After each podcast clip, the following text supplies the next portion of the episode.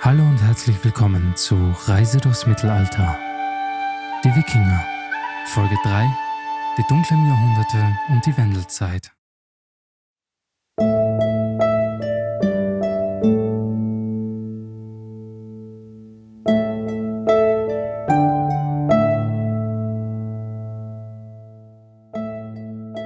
In der heutigen Folge beschäftigen wir uns mit einer dunklen Zeit. Viele von euch werden schon den Ausdruck dunkles Mittelalter gehört haben. Das hat natürlich grundsätzlich nichts mit der Situation des Tageslichts zu tun, sondern viel eher mit dem Mangel an Informationen, die uns über bestimmte Ereignisse und Orte erhalten geblieben sind. Unsere heutige Reise beginnt jedoch tatsächlich mit einer wortwörtlich dunklen Zeit. Wir müssen den Begriff Mittelalter etwas ausdehnen indem wir bis an den Anfang dieser Zeit schauen und beginnen mit dem Jahr 536 und dem vulkanischen Winter.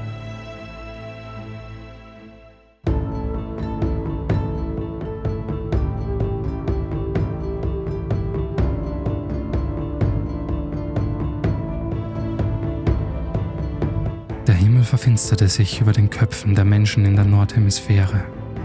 Nur schwach drang das Sonnenlicht durch es wurde kälter. In einigen Regionen kam es zu Dürren. Zerstörte Ernten und damit verbundene Lebensmittelknappheit bestimmten das Leben und den Tod der Menschen. Mehrere vulkanische Eruptionen lösten eine Eiszeit aus, die sich erst in den späten 540er Jahren beruhigte und wieder stabilere klimatische Bedingungen eintraten. Heute bezeichnen wir sie meiner Meinung nach viel zu verniedlicht als kleine Eiszeit der Spätantike. Man muss sich vorstellen, dass sich der Himmel teilweise über Monate verfinsterte. Hier konnte kein Leben mehr stattfinden. Skandinavien war besonders von den Auswirkungen der Eiszeit betroffen. Die kurzen Sommer und die extremen Kälteperioden machten das Überleben schwierig. Die Nahrungsversorgung wurde knapp und die Menschen mussten sich anpassen, um zu überleben. Es wird angenommen, dass dies zu sozialen Unruhen und möglicherweise zu Bevölkerungsrückgängen führte. Hunger und Kälte machten sich breit und so wie auch schon in früheren Epochen begann erneut eine Völkerwanderung.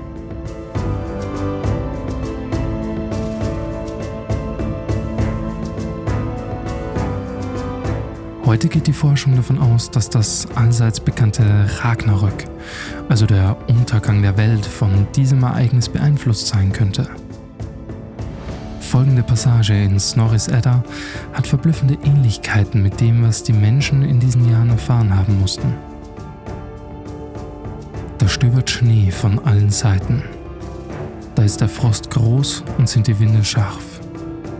Und die Sonne hat ihre Kraft verloren. Dieser Winter kommen drei nacheinander und kein Sommer dazwischen. Dies wird hier als der Fimbulwinter bezeichnet. Frei übersetzt verheerender Winter. Eine wohl passende Beschreibung für die Jahre zwischen 536 und 550. Während dieser Völkerwanderung und harten Zeit für die Skandinavier entstanden bewusst neue und andere gesellschaftliche und Machtstrukturen. Es etablierten sich viele kleine Reiche, für die es bis heute keine überlieferten Namen gibt. In der Zeit der Neubevölkerung treten auch die Sami in der Forschererscheinung. Ein Volk, welches gleich wie die Nordmänner wahrscheinlich schon seit Tausenden von Jahren in Skandinavien lebte Lebensweise basierte auf Rentierzucht, Fischerei, Jagd und Sammeln. Sie dürften ein großer Handelspartner der Menschen gewesen sein, die wir später als Wikinger kennen werden. Der Einfluss der römischen Zivilisation auf Skandinavien während der Völkerwanderung war indirekt und trotzdem komplex. Obwohl Skandinavien weit von den Kerngebieten des römischen Reichs entfernt lag, hatte die römische Kultur einige Auswirkungen auf die sich verändernde Kultur in dieser Region. Während der römischen Zeit gab es Handelskontakte zwischen den Regionen.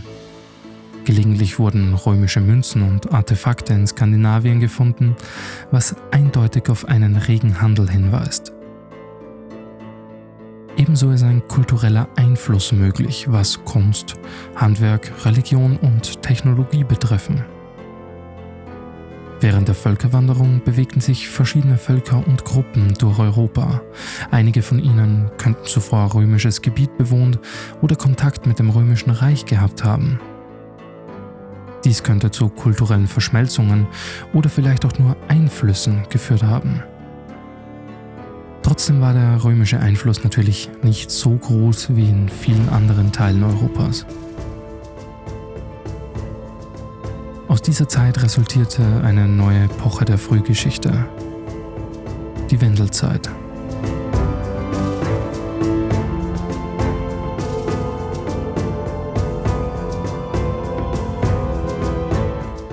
Die Zeitspanne dieser Epoche legt man circa auf die Zeit von 550 bis 800 nach Christus fest und geht der Wikingerzeit voran. Dieser Zeitraum war geprägt von tiefgreifenden Veränderungen in der politischen, kulturellen und sozialen Landschaft dieser Region. Die Wendelzeit ist nach der Region und archäologischen Fundstätte Wendel in Schweden benannt. Diese spielt natürlich eine wichtige Rolle bei der Entdeckung und Erforschung dieser Periode. Ihre Hochzeit erlangte sie in Uppland auf Gotland. Während der Wendelzeit gab es in Skandinavien noch keine zentralisierten Staatsgebilde, wie wir sie später im Wikingerzeitalter sehen würden. Stattdessen bestand die Region aus vielen unabhängigen Stämmen und kleineren Königreichen. Diese Gemeinschaften waren oft in Kriege und Konflikte verwickelt, sowohl untereinander als auch gegen äußere Bedrohungen. Wie schon erwähnt, die Wendelzeit war auch von kulturellen Entwicklungen geprägt. Kunst der Wendelzeit handelte von komplexen Mustern, Darstellungen von Menschen und Tieren sowie Symboliken. Sie spiegelt eine blühende künstlerische Kultur wider und ist ein bedeutender Beleg für die kulturelle Entwicklung dieser Epoche. Mehrere der meiner Meinung nach schönsten je gefundenen Helme stammen aus dieser Zeit und vereinen genau diese Aspekte. Es sind schön verzierte Brillenhelme, die eindeutige Parallelen zu denen der Wikinger aufweisen, ähnlich wie natürlich die Schwerter und Schilder. Obwohl Skandinavien während der Wendelzeit noch nicht die weltweite Handelsmacht war, die später natürlich im Wikingerzeitalter werden sollte, gab es dennoch Handelsbeziehungen zu anderen Teilen Europas. Die skandinavischen Völker tauschten Waren wie Bernstein, Schmuck und Eisen aus und waren Teil des größeren Netzwerks des europäischen Handels. Trotz der schwierigen Bedingungen in der Wendelzeit gab es wahrscheinlich ein kontinuierliches Bevölkerungswachstum in Skandinavien. Dies könnte dazu geführt haben, dass die Menschen auf der Suche nach mehr Land und Ressourcen expandierten. Es gab fortschreitende Entwicklungen in der Metallverarbeitung und im Schiffsbau. Diese ermöglichten es den Menschen, effektiver zu reisen und Handel zu treiben. Dies könnte die Mobilität und Interaktion zwischen den skandinavischen Völkern und anderer Regionen gefördert haben. Eine der faszinierendsten Facetten der Wendelzeit sind die prachtvollen Gräber und Bestattungsrituale. Die Grabbeigaben umfassten eine erstaunliche Bandbreite an Gegenständen. Darunter natürlich Waffen wie Schwerter und Speere, aber auch Schmuck, Textilien und Trinkgefäße. Diese Grabfunde belegen soziale Unterschiede und eine komplexe soziale Hierarchie in der Gesellschaft dieser Zeit. Die religiösen Praktiken und Vorstellungen der Wendelzeit sind ein weiterer wichtiger Bereich. Obwohl die Christianisierung in dieser Periode noch nicht begonnen hatte, gab es in Skandinavien eine Vielfalt an religiösen Überzeugungen und Kultpraktiken, die sich in archäologischen Funden widerspiegeln. Menschen in Skandinavien praktizierten den germanischen Polytheismus und verehrten eine Vielzahl von Göttern und Göttinnen. Zu den am häufigsten verehrten Göttern gehören natürlich Odin, der höchste Gott und Gott des Krieges und der Weisheit, sowie Thor, der Donnergott. Diese Götter wurden in verschiedenen Formen und auf unterschiedliche Weisen verehrt, und ihre Bedeutung spiegelte sich oft in den religiösen Praktiken und Ritualen wider. Der Wendelzeit gab es kultische Plätze und Heiligtümer, die für religiöse Zeremonien genutzt wurden. Diese Orte waren oft mit besonderer Symbolik und Mythologie verbunden. Steinkreise und Opferstellen könnten für religiöse Rituale genutzt worden sein, und es gibt archäologische Hinweise auf kultische Aktivitäten an bestimmten Standorten. Die nordische Mythologie spielte eine zentrale Rolle im religiösen Leben der Menschen in der Wendelzeit. Geschichten von Göttern, Riesen und Helden werden mündlich überliefert und waren Teil der kulturellen Identität. Diese Mythen und Geschichten dienten nicht nur der religiösen Lehre, sondern hatten auch einen starken kulturellen Einfluss auf zum Beispiel Kunst und Literatur. Die Wendelzeit bietet somit einen faszinierenden Einblick in die Vielfalt und Tiefe der vorchristlichen Religion in Skandinavien und ihren Einfluss auf die Kultur und Gesellschaft dieser Epoche. Dieses Zeitalter war geprägt von kultureller Blüte, sozialer Vielfalt, politischer Fragmentierung und stellt einen entscheidenden Schritt auf dem Weg zur Wikingerzeit dar.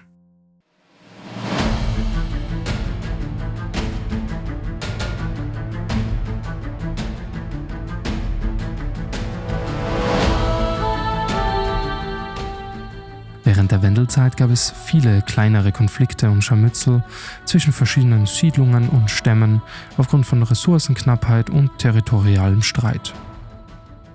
Diese Konflikte waren oft lokal begrenzt, aber sie spiegelten die soziale und politische Unruhe dieser Periode wider. Trotzdem möchte ich eine Schlacht kurz vor Beginn der Wikingerzeit herausheben. Die Schlacht von Bravalla Heute ist nicht mehr klar, wann die Schlacht genau stattgefunden hat. Wenn es denn so war, könnte es zwischen 715 und 740 gewesen sein. Viele der heutigen Historiker bezweifeln nämlich, ob dies überhaupt stattgefunden hat. Sie wäre eine der größten Schlachten in der Wendelzeit gewesen und wird in verschiedenen alten skandinavischen Sagas beschrieben. Die genauen Umstände und der Ausgang der Schlacht sind jedoch nicht eindeutig überliefert. Ein bekannter Kämpfer in der Schlacht von Bravalla war der legendäre Held Sigurd Ring, der in den Sagas oft mit den Ereignissen in Verbindung gebracht wird. Manchen Überlieferungen zufolge kam es zur Schlacht zwischen Sigurd und seinem Onkel Harald Hildetand, König der Dänen und Svea. Aber ihr seht schon, das mit den genauen Überlieferungen aus dieser Zeit ist etwas kompliziert. Eine der, wenn nicht sogar die bekannteste schriftliche Quelle, wenn man es denn so nennen kann, ist das epische Heldengedicht Beowulf, welches vermutlich nach 700 entstand und in der Zeit vor 600 spielte. Es gibt unzählige Übersetzungen dieses Epos, jedoch würde ich gerne aus persönlicher Faszination heraus auf die Übersetzung von J.R.R. Tolkien hinweisen, die mein Bücherregal schmückt. Zu den weiteren schriftlichen Quellen. Berittene Elitekrieger werden im Werk des gutischen Gelehrten Jordanes aus dem 6. Jahrhundert erwähnt. Der schrieb, dass die Schweden neben den Thüringern die besten Pferde hatten. Sie finden auch in den späteren Sagas Erwähnungen, wo König Adil stets als Kämpfer zu Pferd beschrieben wird. Snorri schrieb, Adils habe die besten Pferde seiner Zeit gehabt. Es entstanden zu dieser Zeit Handelsplätze wie Birka, die ihre wahre Blüte kurz darauf in der Wikingerzeit erleben sollten. Ebenso wurde das ältere Futag vom jüngeren Futag abgelöst, was nur noch 16 Zeichen beinhaltete, um es wirklich jedem zu ermöglichen, dies zu lernen. Schon in der Wendelzeit war die Entdeckerlust vorhanden. So wurden Expeditionen geplant, die die Wasserwege des späteren Russlands, der Ukraine und Weißrusslands erkundeten.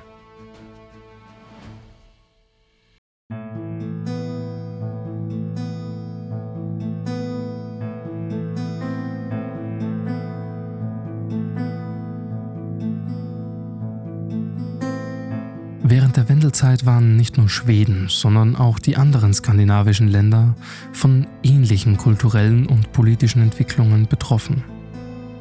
Es ist wichtig zu beachten, dass die skandinavischen Länder zu dieser Zeit nicht die politische Einheit bildeten, die wir heute kennen.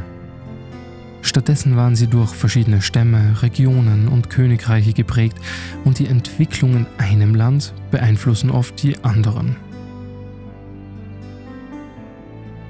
Die Vulkanausbrüche, die darauffolgende Eiszeit und die Wendelzeit waren wichtige Punkte auf der Reise, die den Weg für die Wikinger ebnen sollten. Sie zeigen eindeutige Parallelen in der Lebensweise, dem Handel, der Mythologie und vielen weiteren Dingen, die später durch die Wikinger ausgebaut und teilweise perfektioniert wurden.